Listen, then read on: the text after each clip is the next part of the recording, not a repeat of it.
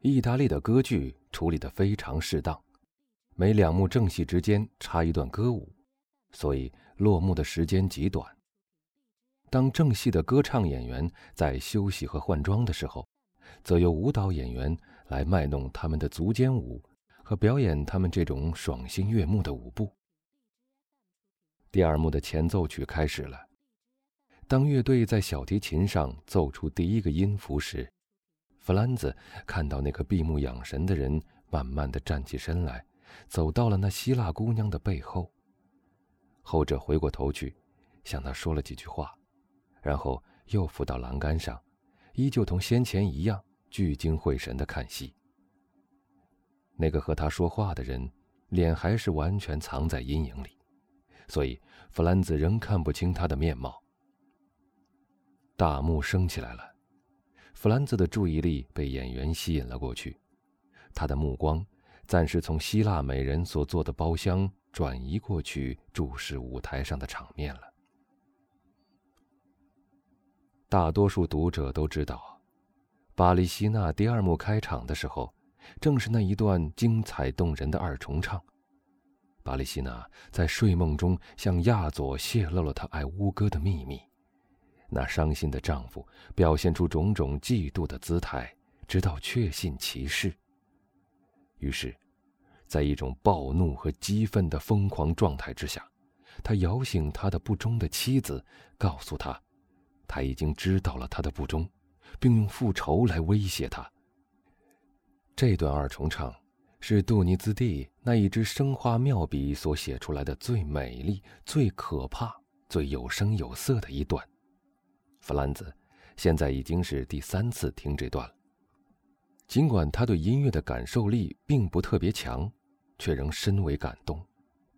他随着大家一同站出来，正要跟着热烈的大声鼓掌时，突然间，他的动机被阻止了。他的两手垂了下去。“好啊！”这两个字只喊在一半，就在他的嘴边止住了。原来。希腊姑娘所坐的那间包厢的主人，似乎也被轰动全场的喝彩声所打动了。他离开了座位，站到前面来。这一下，他的面目全部暴露了出来。弗兰兹毫不费力地认出，他就是基督山那个神秘的居民，也就是昨天晚上在斗兽场的废墟中被他认出了声音和身材的人。他以前的一切怀疑现在都消除了。这个神秘的旅行家显然就住在罗马。弗兰兹从他以前的怀疑到现在的完全肯定，这一突变，当然免不了惊奇和激动。他这种情绪无疑已在脸上流露了出来，因为伯爵夫人带着一种迷惑的神色向他那激动的脸上凝视了一会儿之后。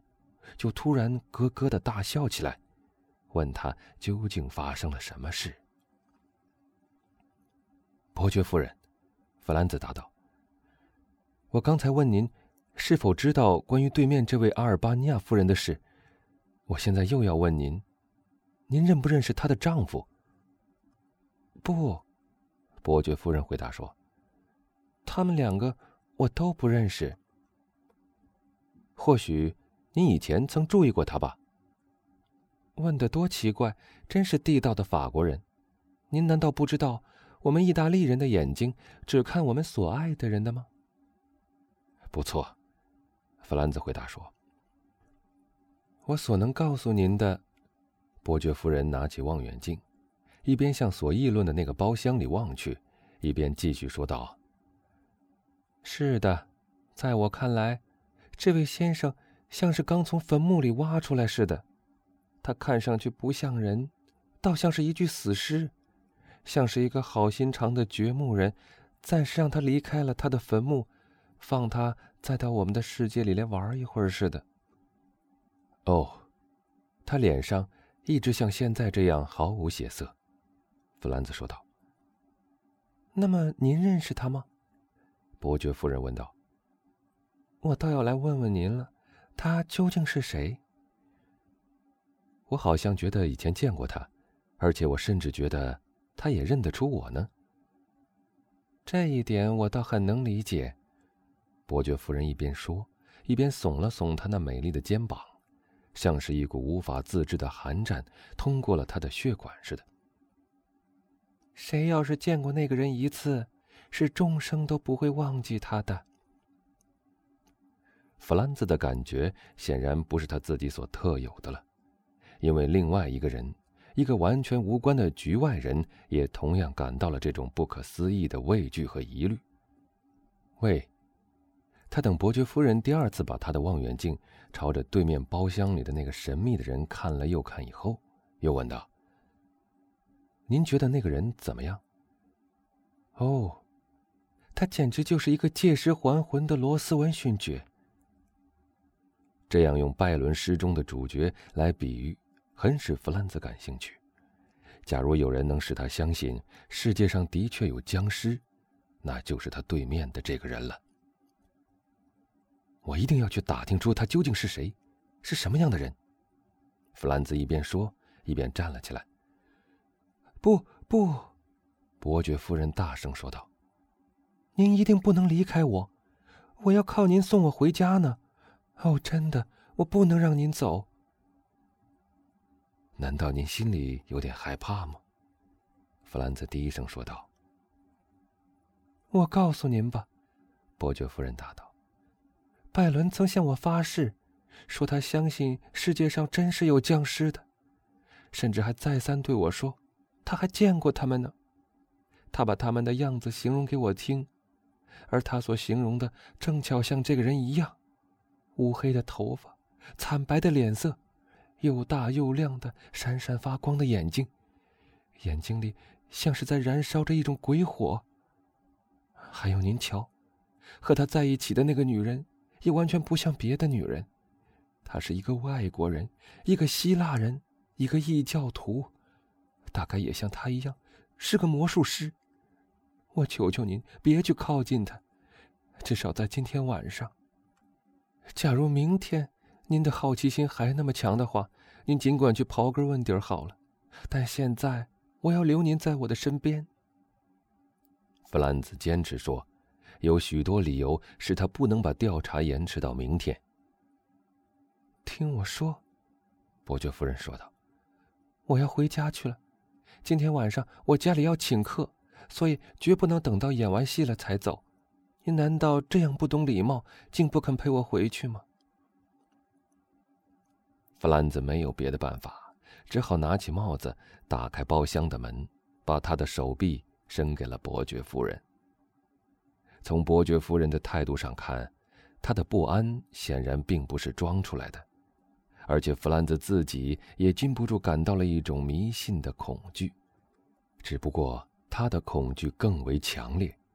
因为那是从种种确实的回忆变化而来的，而伯爵夫人的恐惧只是出于一种本能的感觉而已。弗兰兹扶他进马车的时候，甚至觉得他的手臂在发抖。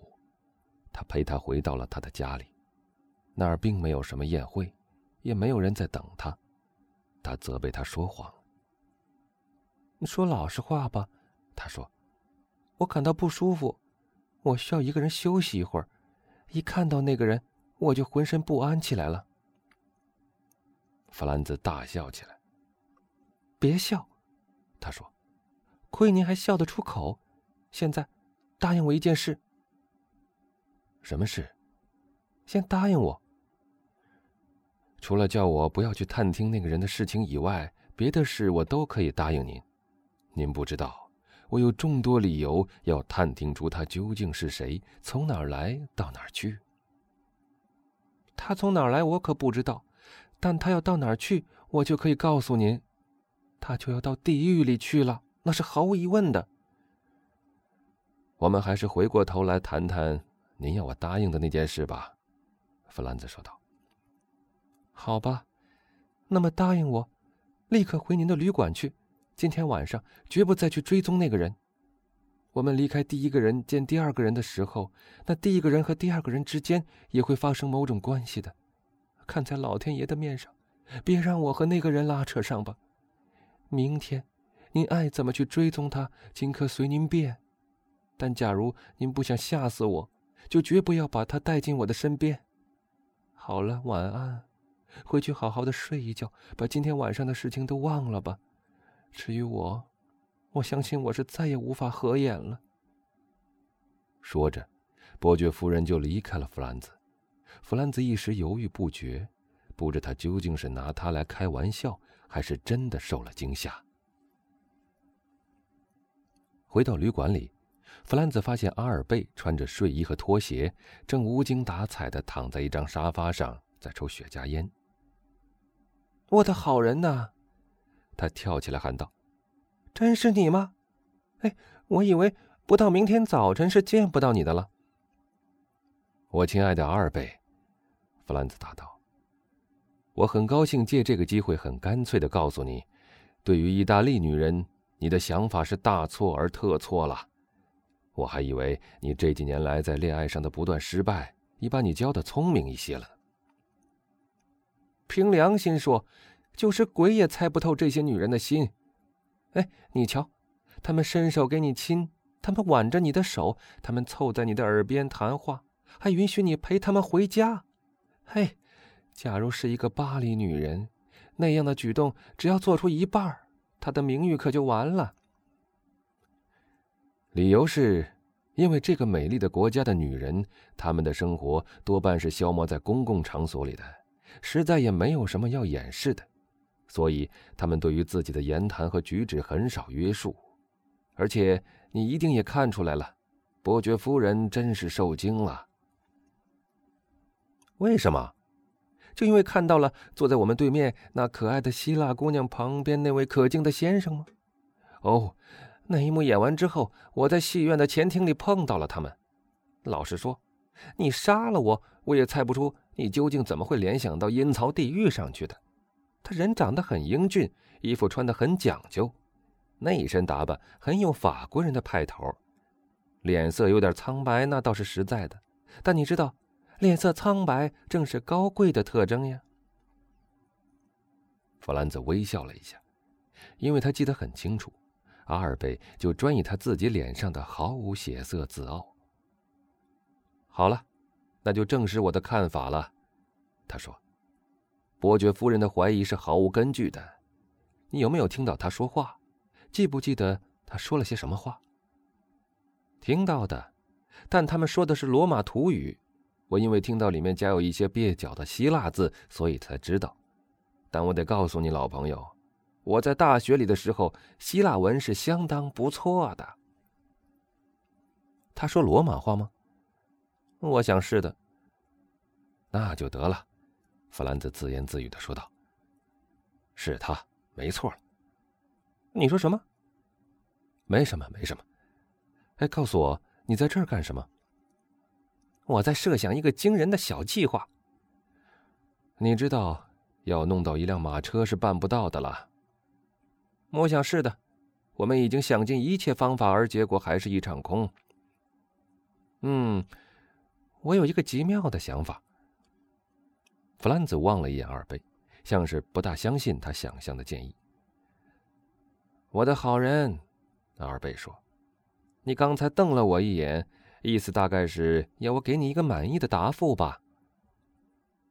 假如你的计划的确如你所说的那样巧妙，我一定很公正的表示满意。好吧，那么听着，我听着呢。